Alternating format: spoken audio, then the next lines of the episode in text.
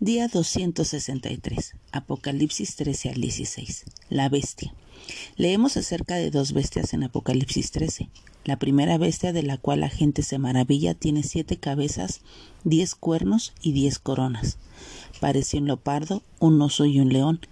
Tiene un nombre blasfemo y habla blasfemias. La segunda bestia tiene dos cuernos como un cordero y habla como un dragón. Parece a Cristo pero habla como Satanás. Realiza grandes señales. Todas son copias de los milagros de Dios. Satanás nunca es original. Hace que los ídolos tengan vida y pone la marca de la bestia. Las cosas que Satanás hará para engañar a la humanidad causando asombro, dudas, dándonos lo que pensamos que queremos y esclavizándonos para conformarnos a su imagen.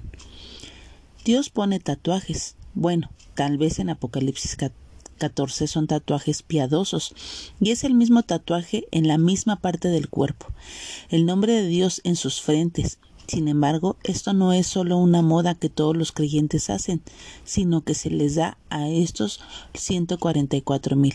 Esta marca contrasta con la marca de la bestia. Estos son los mismos 144 mil que en Apocalipsis 7 leemos acerca de Israel, que fueron sellados por Cristo. Siguen al Cordero, a Cristo donde quiera que va para aprender sus caminos y recordar lo que deben hacer porque cantan una canción que solo ellos conocen. Me pregunto si esta canción es probablemente una enseñanza, ya que es mucho más fácil recordar algo en una canción. El capítulo continúa con los ángeles advirtiendo que la hora del juicio de Dios está cerca y la cosecha de los fieles y la cosecha de los rebeldes también se acerca.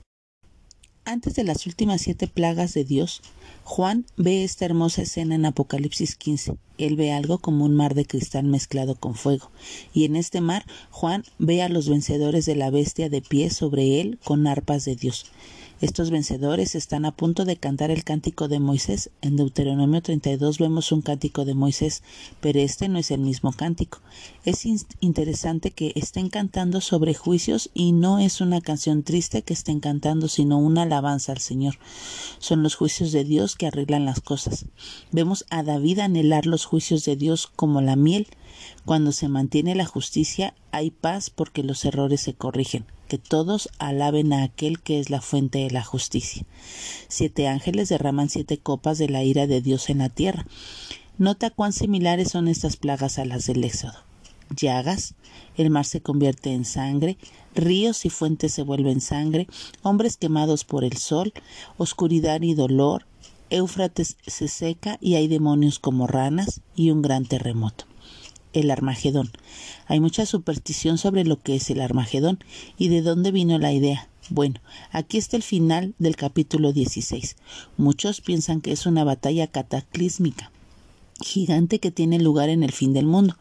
Para aquellos que no tienen esperanza en la eternidad con Cristo, este mundo parece que es todo lo que hay y que finalmente llegará a un fin. Pero para aquellos que ponen su fe en Jesucristo, Armagedón no es el fin del mundo. Entonces, cuando pienses en Armagedón, no pienses en una película o en el fin del mundo, más bien piensa en cómo es el comienzo del fin del mal.